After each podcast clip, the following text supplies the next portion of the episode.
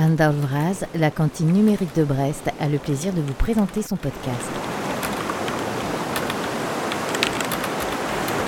À l'occasion de la publication en octobre 2022 du DSA, le règlement européen sur les services numériques, Valère Ndior, professeur de droit public, nous entretient de cette législation qui va, au cours des prochaines années, progressivement s'appliquer pour réguler l'activité des plateformes de contenu en ligne, mais pas que. Valère Ndior, bonjour. Bonjour. Nous avons la, chance de te revoir dans ce podcast. Tu es euh, professeur de droit public à l'UBO et chercheur au Lablex. Et ta, spécialité, c'est le droit du numérique, le droit des, la régulation des plateformes. Hein. Oui, c'est ça, droit du numérique, mais avec une perspective de droit international, euh, vu que c'est mes spécialités d'origine. C'est exactement ça. Et on te reçoit à l'occasion de la, la, signature du DSA. J'ai plus en tête, mais c'était en octobre. Euh, voilà, on a eu la version définitive qui a été adoptée en, octobre euh, euh, récemment, et donc voilà, le, texte a vocation à entrer en, application, si tout se passe bien, dans, dans quelques mois mais voilà, on pourra peut-être détailler sur ce point-là de la question de l'entrée en application parce qu'elle est même même l'entrée en application euh, soulève des questions intéressantes par rapport aux plateformes. Oui, exactement. C'est vrai qu'elle est en, deux temps euh, avec des, des, des, ouais, avec des, différences, etc. Mais déjà, euh, le Digital Service Act, son, son champ d'application, c'est quoi? Ça sera quoi? Alors, le, Digital Services Act, euh, qu'on appelle aussi la législation sur les services numériques, vise, dans, les grandes lignes, euh, ce qu'on appelle les, plateformes en ligne, euh, les moteurs de recherche en ligne et un certain nombre de services d'intermédiation. Donc l'idée, en somme, c'est de viser un certain nombre de plateformes que nous utilisons de façon quotidienne et qui ont la particularité de nous offrir des services voilà, de, type recherche de, contenu, partage de contenu, les services de cloud. Et donc voilà, on, resserre quand même un peu le, champ par rapport à d'autres instruments internationaux ou, européens. Donc on ne va pas envisager ici le, les activités numériques de manière générale, mais vraiment des plateformes en ligne avec différents énoncés, différents intitulés qui qui sont pas toujours évidents, mais voilà, en gros c'est c'est vraiment cette l'idée des intermédiaires en ligne, fournisseurs d'accès, serveurs, enfin services informatiques en, en, nuage, cloud, marketplace, les places de marché, certaines certaines boutiques d'applications, etc., etc. D'accord. Et, et il a un, jumeau, le, le, DMA. Euh, il vient euh, se tuiler avec le, le RGPD. Euh, pendant longtemps, on va dire de, de entre 95 et, le RGPD 2016, euh, on avait l'impression qu'il n'y avait pas grand-chose en termes de, de, régulation. Et là, tout d'un coup, ça s'accélère. On en a donc en, en 5 ans, 5-6 ans, on en a trois. Il y a le NS2 là qui vient de sortir sur la, la cybersécurité. Euh, c'est un mouvement général hein, ça, ça s'accélère vraiment ou c'est juste le, rythme normal hein? Je pense qu'on est vraiment face à une accélération, parce que comme tu l'as bien signalé, euh, voilà les, textes qui avaient vocation à s'appliquer aux activités en ligne, je, dis les choses de façon un peu, globale, euh, datés pour l'essentiel de la fin des années 90, du début des années 2000, euh, tout ce qui va toucher au, commerce électronique, euh, à la, distinction entre hébergeurs euh, et, et éditeurs de contenu. Euh, le souci, c'est que pour la plupart, c'était des textes qui avaient été adoptés avant l'émergence d'un certain de, de grandes plateformes, euh, notamment les réseaux sociaux qui ont commencé à, gagner en succès et en audience euh, plutôt au milieu des années 2000. Et donc, on procédait beaucoup par analogie à partir de textes qui étaient quand même assez datés, en tout cas datés euh, à l'échelle du numérique, parce que sinon on pourrait dire, bon, finalement, le début des années 2000, c'est plutôt, c'est plutôt honnête. Effectivement, depuis quelques années, euh, depuis notamment euh, le RGPD de 2016, on assiste à une accélération de, de l'encadrement des activités numériques de manière générale. Euh, le DSA, le DMA, le Digital Markets Act en matière de concurrence, le Cyber Security Act qui, qui vient d'être d'être conclu, et voilà, qui va renforcer les, activités de certaines agences européennes. Et puis, bah, il y a aussi des textes qui sont en train d'être adoptés ou proposés plutôt en matière d'intelligence artificielle. Donc très clairement, depuis le milieu des années 2010, on assiste à une accélération de l'adoption des instruments s'appliquant à différentes facettes de l'activité numérique. Et donc, euh, on voit qu'il y a un grand nombre de textes qui s'articulent les uns aux autres. hein. et c'est complet ou ça va être très bientôt complet ou il y a encore de, de- des gros des gros dossiers. Alors, je ne sais pas si on peut dire que c'est complet, parce qu'il va évidemment falloir s'adapter aux, innovations qui vont être apportées par, euh, les, ingénieurs et les développeurs au, cours des années à venir. J'espère évidemment qu'on n'en arrivera pas au stade où on va adopter un, texte spécifique au métaverse et qu'on va pouvoir s'appuyer sur ce qui existe déjà. Mais euh, il y, a y a des textes qui sont en, discussion, ou même pas des textes, mais des projets qui sont en cours de discussion, notamment tout ce qui va concerner certaines activités illicites en ligne. Euh, L'idée, c'est que euh, voilà, des textes comme le DSA, le DMA donnent un cadre, fournissent un cadre général, mais il est aussi nécessaire de réglementer certaines activités illicites. C'est en ce sens, par exemple, qu'un règlement a été adopté euh, en, en 2021 pour euh, fixer des obligations de modération à l'égard des contenus dits euh, terroristes ou extrêmement violents. Donc voilà, là, on sent qu'on est vraiment face à un texte très spécifique qui doit s'articuler, notamment avec le DSA et puis avec certains instruments de, droit issus des droits nationaux. Et je crois comprendre qu'il y a aussi un, projet visant les, contenus pédopornographiques, l'idée étant aussi de fournir un arsenal européen harmonisé pour lutter contre euh, certains des crimes les plus graves qui peuvent euh, justement se produire euh, spécifiquement en ligne. Alors tu as, tu as cité le terme de, règlement et le, DSA et le DMA sont des règlements, même si leur, leur, leur terminologie, enfin leur nom c'est acte. Concrètement, pour ceux qui sont pas au fait de, la, réglementation européenne, il y a des règlements, des directives. Qu'est-ce que ça change? Bah, ce que ça change, c'est que contrairement à une directive, le règlement s'applique euh, automatiquement dans l'ordre juridique euh, des, États membres de l'Union européenne. Euh, Donc ça signifie concrètement que contrairement à une directive qui, laisse une certaine marge de manœuvre aux États membres pour déterminer de quelle manière ils vont mettre en œuvre une orientation fixée dans le texte, le règlement a vocation à s'appliquer tel quel dans l'ordre juridique interne et finalement il va appartenir simplement aux États membres de définir certaines modalités de mise en œuvre du règlement, en l'occurrence du DSA, par exemple en identifiant les organismes, les agences ou autres autorités qui vont mettre en œuvre les obligations contenues dans le DSA. Donc finalement, euh, la, la, marge de manœuvre est beaucoup plus réduite euh, dans les euh, ordres juridiques nationaux face à un règlement euh, que face à une directive.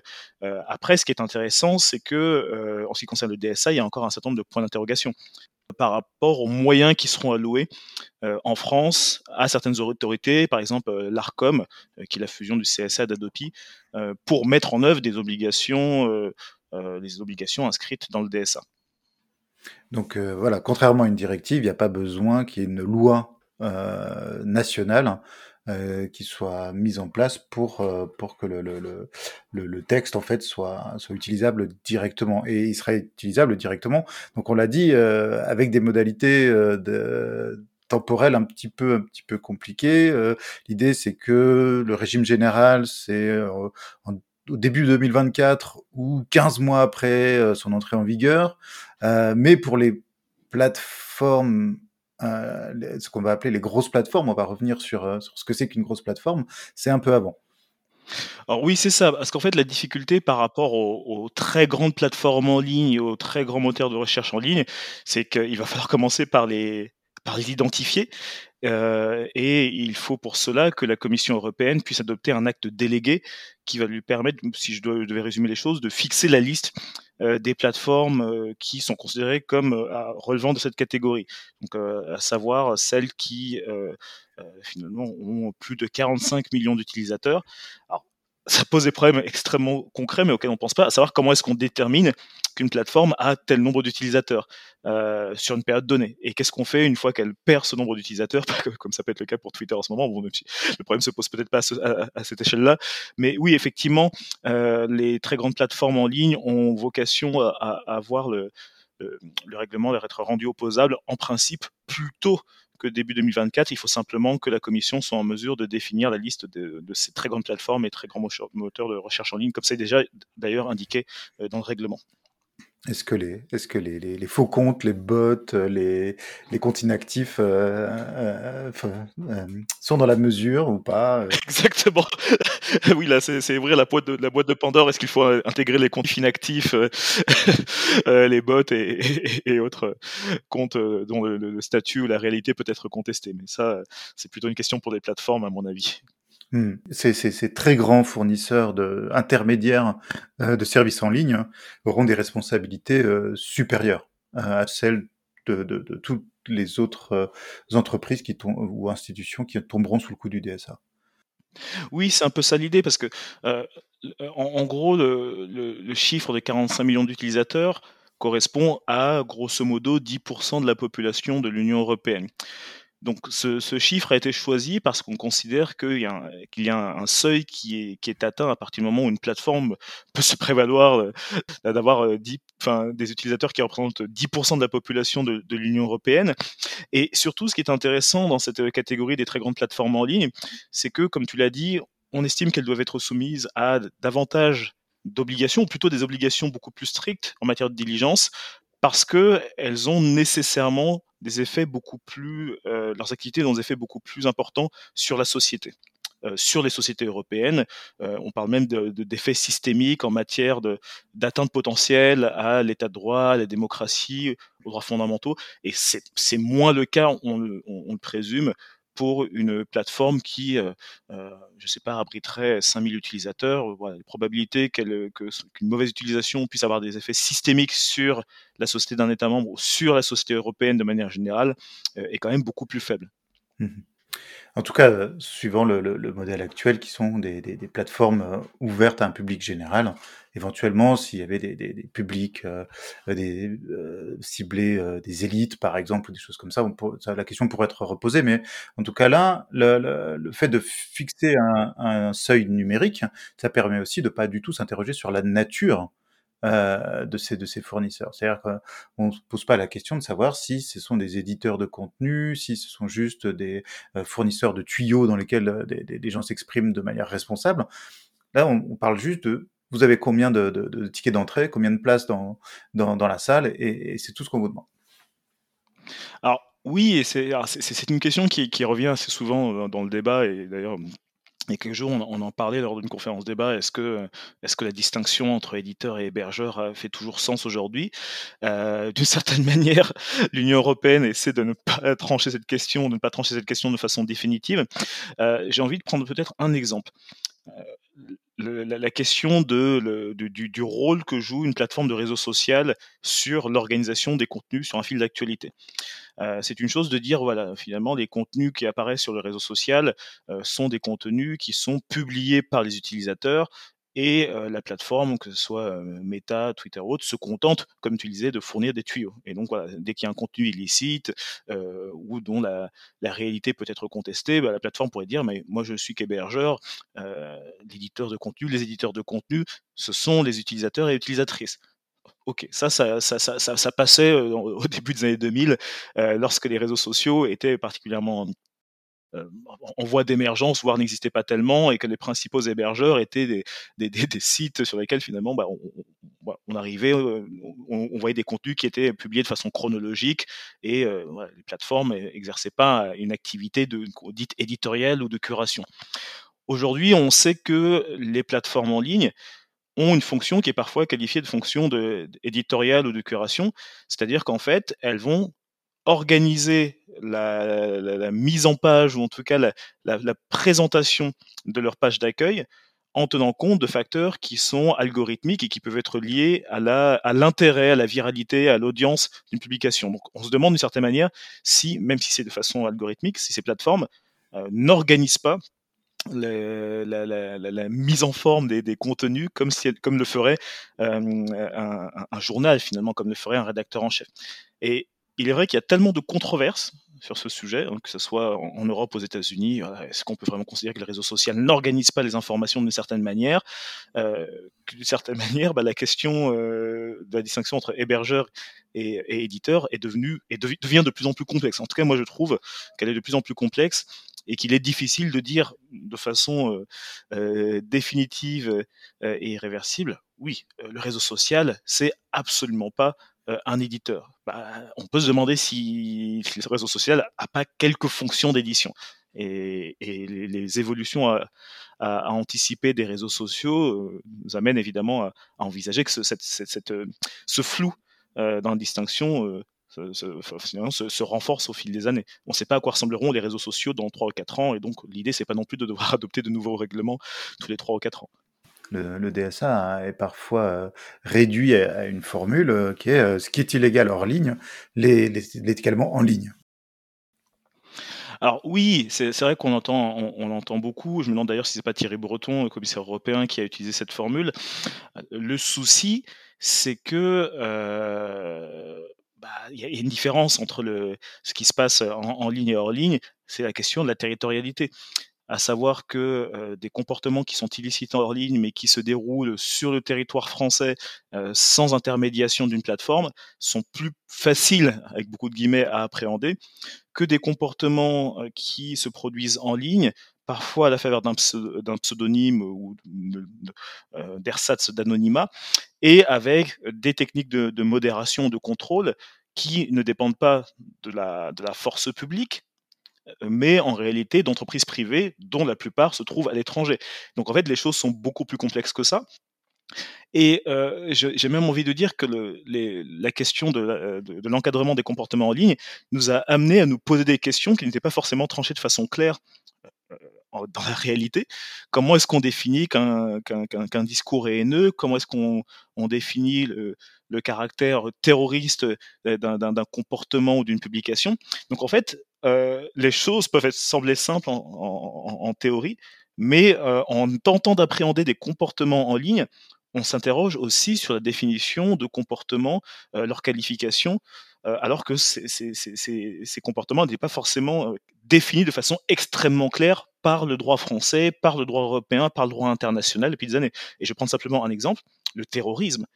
Euh, le terrorisme ne fait pas l'objet d'une définition consensuelle en droit international, sauf qu'on a un règlement euh, qui a été adopté par l'Union européenne, hein, donc le règlement 2021-784 qui est relatif à la lutte contre la diffusion des contenus à caractère terroriste en ligne et qui, euh, évidemment, a, amené les, législateurs, européens à s'interroger sur la manière de définir le terrorisme. Donc, finalement, ça, complique un peu les choses, mais ça permet peut-être aussi de, se confronter à, des problématiques définitionnelles qui n'étaient pas abordées jusque-là. Est-ce que ce, règlement européen va, changer beaucoup les choses par rapport à la réglementation qui existe déjà en France? Alors, dans une certaine mesure, la réglementation française anticipe euh, les, règlements qui sont en cours d'adoption ou euh, qui sont sur le point d'entrer en application. Euh, en fait, pour une raison simple, c'est que euh, la, France été quand même une force motrice dans l'adoption d'un certain nombre de, règlements en matière numérique, notamment le DSA. Euh, on sait que certaines des idées qu'on retrouve aujourd'hui dans le DSA ont été en partie pensées dans le cadre d'une mission appelée la mission Facebook, une collaboration qui s'est établie donc entre les autorités françaises et l'entreprise Facebook à l'époque pour déterminer des standards de modération qui bah, qui soit satisfaisant à la fois pour euh, les États, pour les sociétés et pour les plateformes. Et donc, de certaine manière, on peut considérer que euh, l'arsenal d'instruments qui a été développé euh, depuis 2016, alors que ce soit la loi pour une république numérique, la loi en matière de désinformation période électorale de 2018, etc., etc., sont en fait des, des éléments qui viennent anticiper les règlements européens tels qu'ils vont entrer en application dans les ordres juridiques au cours des mois ou des années à venir. Et, il y a évidemment un, dialogue qui s'établit euh, entre les institutions françaises et les institutions européennes. Alors après, il y a des difficultés aussi, hein, tout ne se goupille pas de façon parfaite. Je prends un exemple. La loi de 2020, euh, dite loi Avia, euh, qui, est destinée à, contrecarrer, à sanctionner la diffusion de ce discours de haine avec une obligation, avec ce qui aurait, dû être une, une obligation de retrait des contenus en une heure, on voit beaucoup de passerelles intellectuelles en fait entre le contenu des DSA et cette loi, bien qu'elle ait été retoquée en grande partie par le Conseil constitutionnel en 2020.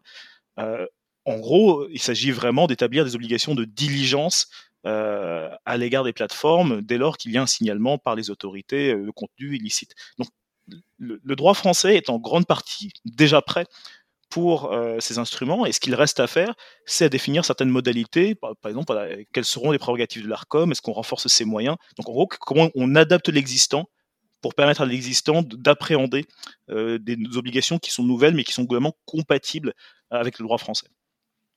Tu as, tu as évoqué le, le terme de diligence. On, on enfin, souvent on ne le traduit pas, on parle de due diligence. C'est, c'est, c'est un, un, mécanisme juridique auquel on n'est pas forcément habitué en France. Alors, c'est vrai que le mot diligence, c'est, un mot qui est assez particulier. Je tiens à préciser qu'il apparaît, en tant que tel dans le DSA. Euh, bah, les standards de diligence, euh, voilà. En, gros, l'idée, c'est, euh, moi, j'aime bien, euh, quand j'explique ça aux étudiants, opposer diligence à, négligence. l'idée, c'est qu'on va amener les plateformes à se responsabiliser et fixer un certain nombre d'obligations de moyens à leur égard. L'idée, c'est de dire, voilà, vous êtes des plateformes, vous disposez d'un contrôle technique sur les, supports que vous, offrez au, public, hein, donc les, murs, les systèmes de messagerie et autres. Et vous devez, compte tenu de la responsabilité que vous assumez ou que vous revendiquez sur le débat public, vous devez mettre en œuvre tous les moyens nécessaires pour éviter que les supports que vous offrez au public puissent représenter un risque à la fois pour les utilisateurs, pour les États, pour l'État de droit, pour la démocratie, pour les droits fondamentaux. Et donc c'est la raison pour laquelle, par exemple en ce qui concerne le DSA, il y a un certain nombre de, risques systémiques qui sont identifiés, donc des risques systémiques dont on considère qu'ils sont euh, inhérents au fonctionnement des euh, très, grandes, plateformes. Et euh, les plateformes doivent prendre toutes les mesures nécessaires ou toutes les précautions, si tu préfères, pour prévenir la diffusion de contenus illicites tels que les discours haineux illégaux, euh, des effets négatifs réels ou prévisibles, j'aime bien cette idée de prévisible, de prévisibilité, sur les processus démocratiques, euh, les processus électoraux, la sécurité publique, etc., etc.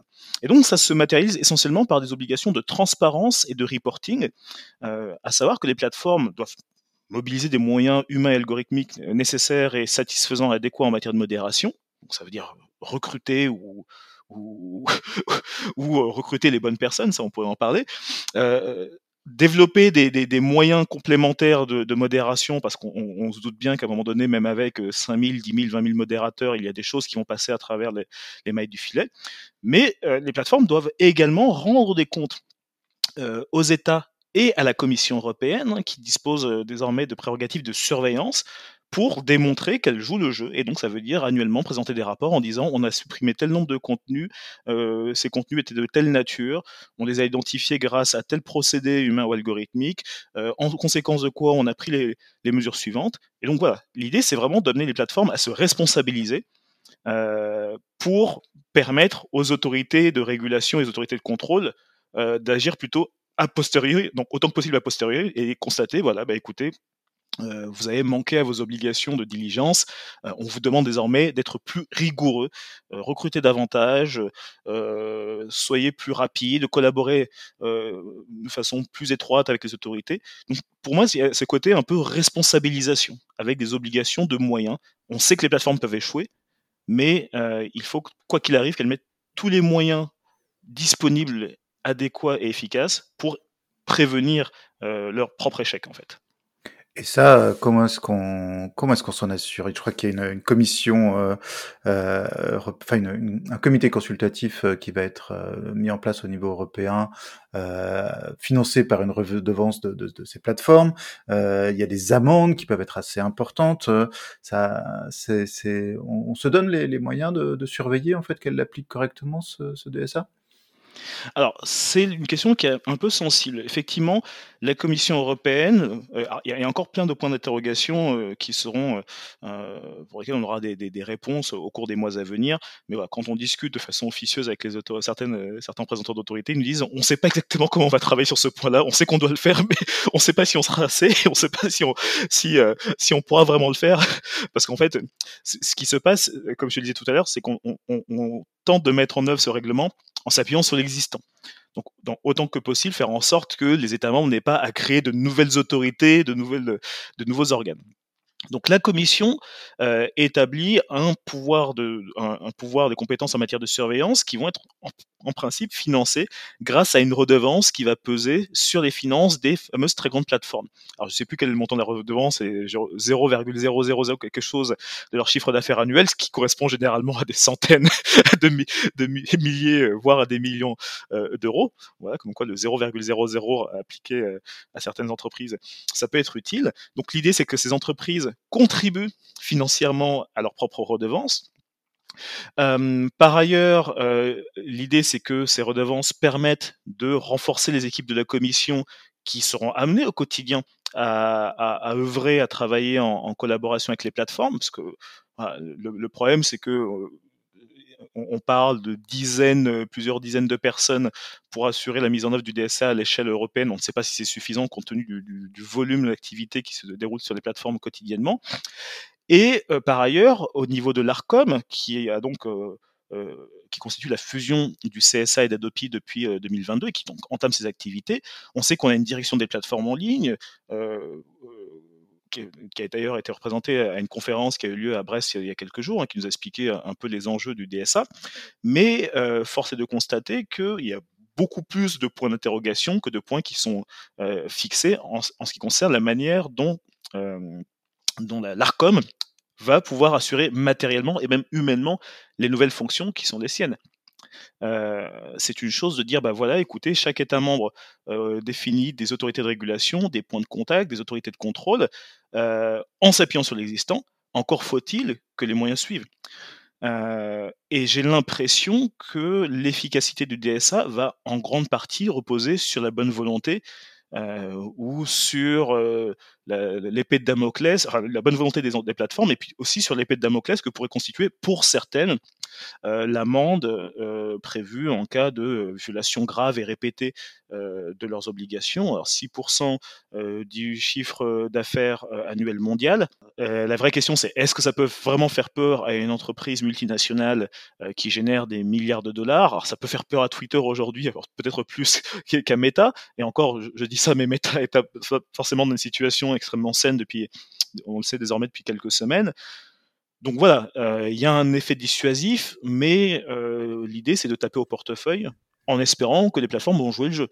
Et euh, pour l'instant, force est de constater qu'en matière d'élaboration de, de, de, rapports, de, par exemple, les rapports qui ont été publiés il y a quelques semaines sur Internet, sur le site de l'ARCOM, enfin, ce sont des rapports qui ont été en fait communiqués à l'ARCOM par un certain nombre d'entreprises, euh, Twitter, euh, Meta, TikTok et autres, pour euh, expliquer de quelle manière ces entreprises luttent contre la désinformation en ligne, notamment dans le cadre d'échéances électorales ou démocratiques.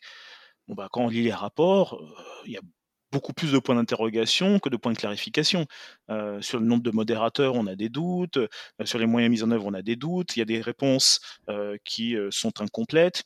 on n'est pas certain, sur la base de, de l'existant, que les plateformes aient vraiment conscience de ce qu'on attend d'elles, ou en tout cas qu'elles aient envie de, le mettre en œuvre, parce qu'elles n'ont pas envie de révéler l'ensemble des modalités techniques de leur activité. Donc voilà, je pense qu'on on va essuyer les plâtres pendant quelques mois. Mais bon, c'est mon intuition. Je pense que le plus gros problème, c'est les moyens matériels et les moyens humains euh, qui vont être mis à disposition des autorités. Dans, dans, dans ce qu'on appelle la, la, la communauté inter internationale, si, si, si cette euh, institution euh, existe, on a tendance, on a tendance à, à, se regarder, les États ont tendance à se regarder les uns les autres. Certains attendent en fait que, que d'autres fassent le premier pas pour, euh, pour les suivre.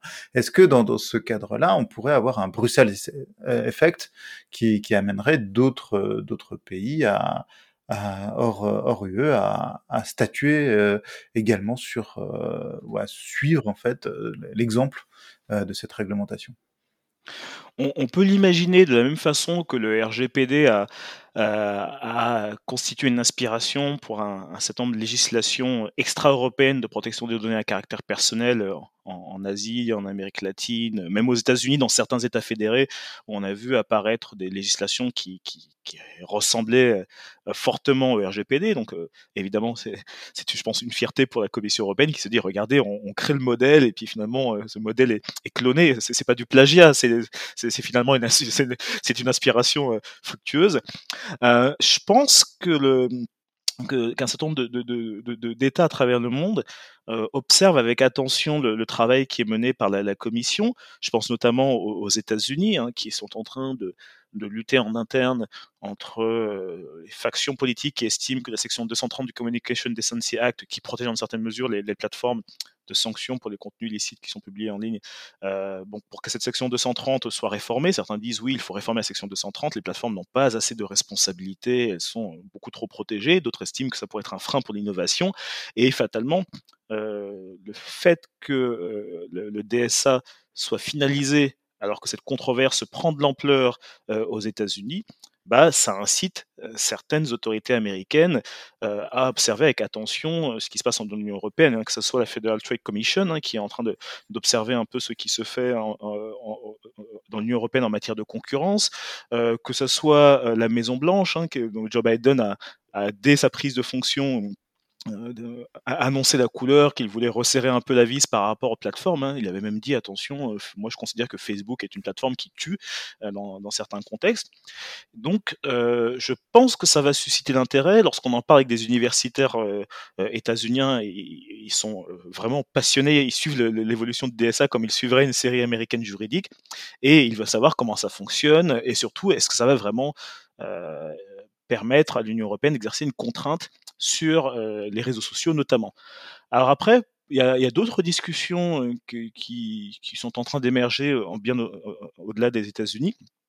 En Inde, par exemple, la question de la modération devient particulièrement cruciale. Enfin, l'Inde est un marché particulièrement actif et est prioritaire pour des entreprises comme Facebook. L'Inde va bientôt devenir sans doute le deuxième, voire peut-être à terme le, premier pays le, plus habité du monde. En tout cas, c'est des projections qui, qui, qui, commencent à émerger. Et le problème, c'est que en matière de modération des contenus, bah, les, réseaux sociaux ont plutôt pêché au cours des dernières années par négligence ou par manque d'investissement, notamment linguistique. Et donc l'Inde est en train d'envisager d'adopter des législations qui permettraient, par exemple, j'ai vu ça, j'ai vu passer ça il y, a, deux semaines dans les médias, qui permettrait à des utilisateurs qui ne sont pas satisfaits de la modération mise en œuvre par les plateformes en ligne de saisir une sorte de conseil public, un organe public de contrôle, de supervision, qui pourrait imposer aux plateformes de euh, modérer un contenu qui euh, porterait atteinte aux intérêts, aux droits des utilisateurs ou qui porterait atteinte à, l'ordre public. Donc il y, a vraiment une espèce de convergence euh, à l'échelle internationale. Je pense que l'Union européenne est, constitue vraiment une, figure de proue en, la matière, comme elle l'a fait dans d'autres domaines du numérique. Et je suis très curieux de voir si d'autres textes similaires au DSA seront adoptés par différents États à travers le monde dans les mois ou dans les années à venir. Mais à mon avis, ils vont attendre de voir comment, comment on gère les premières années du DSA avant d'envisager de, faire la même chose chez, eux. Euh, une des critiques ou une des observations qui est, qui est faite par, par certains, c'est que c'est un texte qui évite de, de trop définir ses, ses concepts. Euh, est-ce que c'est un avis que tu partages et est-ce que, euh, si c'est le cas, euh, ce flou peut, profiter soit aux plateformes pour faire un peu ce qu'elles veulent en, jouant sur, sur les ambiguïtés ou au contraire, ben, comme tu le signales, on ne sait pas encore exactement comment ça va fonctionner, donc on apprend chemin faisant et ce, ce, cette, les, concepts vont progressivement en fait se, se, renforcer. Alors, je ne sais pas si, si, on peut parler de, de flou ou plutôt de, caractère général de la règle. Hein. C'est une question qu'on se pose souvent, nous les juristes, euh, sur le, degré de précision qui doit être attendu de la norme. Est-ce qu'il faut que la, norme soit extrêmement précise? Est-ce qu'il faut qu'elle fournisse des listes exemplatives euh, ou des, des, listes euh, exhaustives? Euh, C'est vrai qu'il est vrai que euh, ce, qui fait le, ce qui fait le succès de de, de, certains instruments pourtant datés. Hein. Je prends par exemple la loi de 1881 sur la liberté de presse, c'est que les énoncés sont suffisamment généraux pour pouvoir être interprétés durant des décennies en tenant compte du contexte, de l'évolution de la société, de l'évolution des moyens techniques. Euh, le DSA est un instrument qui fait quand même euh, plusieurs centaines de pages, donc il est quand même assez détaillé avec un certain nombre de considérants qui, qui clarifie le, sens à, accorder à, certains termes, mais surtout, euh, je dirais que le DSA ne doit pas être envisagé de façon isolée, parce qu'il s'articule avec une variété d'instruments auxquels il fait d'ailleurs référence, que ce soit en matière de lutte contre les contenus illicites, que ce soit en matière de protection de données à caractère personnel, etc. etc. Donc, il me semble que, en réalité, le, doute ne va pas bénéficier aux plateformes, mais va plutôt bénéficier aux autorités qui vont être amenées à, le mettre en œuvre à l'échelle de l'Union européenne et à l'échelle des États, parce qu'en fait, ces autorités vont, si tout se passe bien, pouvoir interpréter le DSA euh, à la lumière de l'évolution des plateformes elles-mêmes, à, la lumière de l'évolution de la jurisprudence, la jurisprudence va évidemment permettre de clarifier le sens de certaines dispositions de, euh, d'un instrument qui reste un règlement et donc un instrument euh, européen. Et je, pense que le, le, DSA, alors n'est pas en fait si flou que ça. Il y a des, il y a des notions qui, qui, qui, pourraient interpeller. On pourrait se dire bon voilà finalement est-ce que le, euh, fournisseur, l'intermédiaire, euh, euh, est-ce qu'on ne devrait pas être beaucoup plus précis sur la, définition des plateformes? Est-ce qu'on n'aurait pas dû dire les réseaux sociaux ou les plateformes en ligne ou les plateformes les plateformes bifaces mais, mais le, risque serait justement d'avoir un texte qui serait trop précis, euh, qui définirait des obligations, des régimes juridiques spécifiques à certaines catégories de plateformes et qui ne permettrait pas d'anticiper l'apparition de euh, finalement de processus qui n'auraient pas été pensés euh, par le législateur de l'Union européenne. Donc, moi, ce point, ce, ce, ce, point-là ne, ne, me gêne pas trop. Et euh, on, reste dans de l'activité de régulation. L'idée, c'est de, préserver un certain nombre d'équilibres sur un marché qui est identifiable, à savoir le marché numérique. Je ne doute pas que les autorités de régulation, les personnes qui travaillent au sein de ces autorités, vont, au fil des mois et des années à venir, euh, affiner par leurs pratiques euh, et par les sanctions euh, ou les avertissements qu'ils vont, adopter, euh, le sens qui, doit être retenu en ce qui concerne telle ou telle disposition. Et puis, évidemment, hein, rien n'empêchera la, commission ou d'autres organes par des actes délégués ou par d'autres instruments de clarifier la pratique. Et donc voilà, ce point-là ne, m'inquiète pas trop euh, compte tenu de, bah, l'évolution qu'on a pu constater par exemple pour le RGPD. au début, le RGPD, on se disait, ah, il y a certaines dispositions, on ne comprend pas, est-ce que c'est extraterritorial, c'est quoi exactement une donnée sensible? Heureusement, bah, il y, a, des, lignes directrices qui ont été publiées euh, régulièrement, et ces lignes directrices étaient véritablement destinées à clarifier le sens de certaines dispositions euh, en tenant compte de la pratique et des, euh, zones grises, euh, des flous dans le texte. En tout cas, on pourra suivre l'évolution de, tout ça et, ton, de ton avis aussi sur ce qui en sera fait sur ton compte Twitter. Euh, oui, alors euh, H, Valoche. Voilà, H Valoche euh, pour des raisons sur lesquelles je ne m'étendrai pas. Et pour l'instant, tu es encore sur Twitter. pour l'instant, je suis encore sur Twitter. C'est une bonne question. Je, je pense pas que je ne pense pas quitter Twitter. Alors, je, ne sais pas si c'est de la résistance. J'ai bien envie de créer un compte sur Mastodon. J'ai déjà commencé. En, fait, c'est comme quand on visite une nouvelle maison. On voit une maison, on se dit ah tiens, ça a l'air pas mal. on y retourne, on se dit bon, c'est pas mal, mais je je vais me faire une opinion un peu plus tard. Je vais très clairement créer un compte sur Mastodon parce que ça fait très longtemps que, j'y pense. C'est simplement que j'ai pas forcément le temps de d'explorer tranquillement tout ça. Euh, quitter Twitter, c'est c'est compliqué parce que j'aurais l'impression d'abandonner une maison qui brûle. Mais je, je, te cache pas que les, les, les, les, actions prises, enfin, les actions menées par, euh, par Elon Musk depuis quelques jours me, me, laissent vraiment circonspect. C'est difficile de défendre Twitter dans ces conditions-là, alors que le, c'est vraiment en train, le système est vraiment en train de s'effondrer. Donc, euh.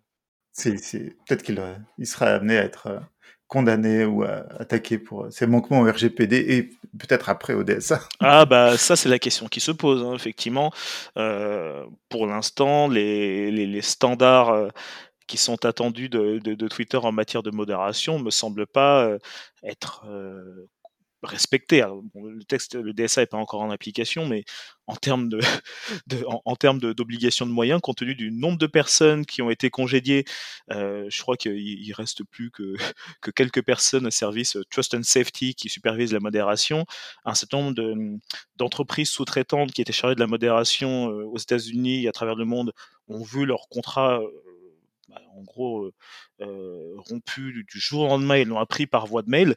Euh, je ne sais pas combien de modérateurs il reste sur Twitter, mais euh, si Elon Musk décide d'ouvrir les vannes en matière de liberté d'expression dans son approche absolutiste, je pense que niveau DSA, on assistera véritablement à, à une violation, à une violation caractérisée de, de l'esprit du texte, de sa lettre. Et donc voilà, hâte de voir comment ça va se, se dérouler. Merci beaucoup, Valère Dior. Merci à toi. À bientôt. Cet épisode touche à sa fin. Nous espérons qu'il vous aura intéressé. Envoyez-nous vos questions, commentaires et propositions par email à coucou@lacantine-brest.net ou via Twitter. À très bientôt.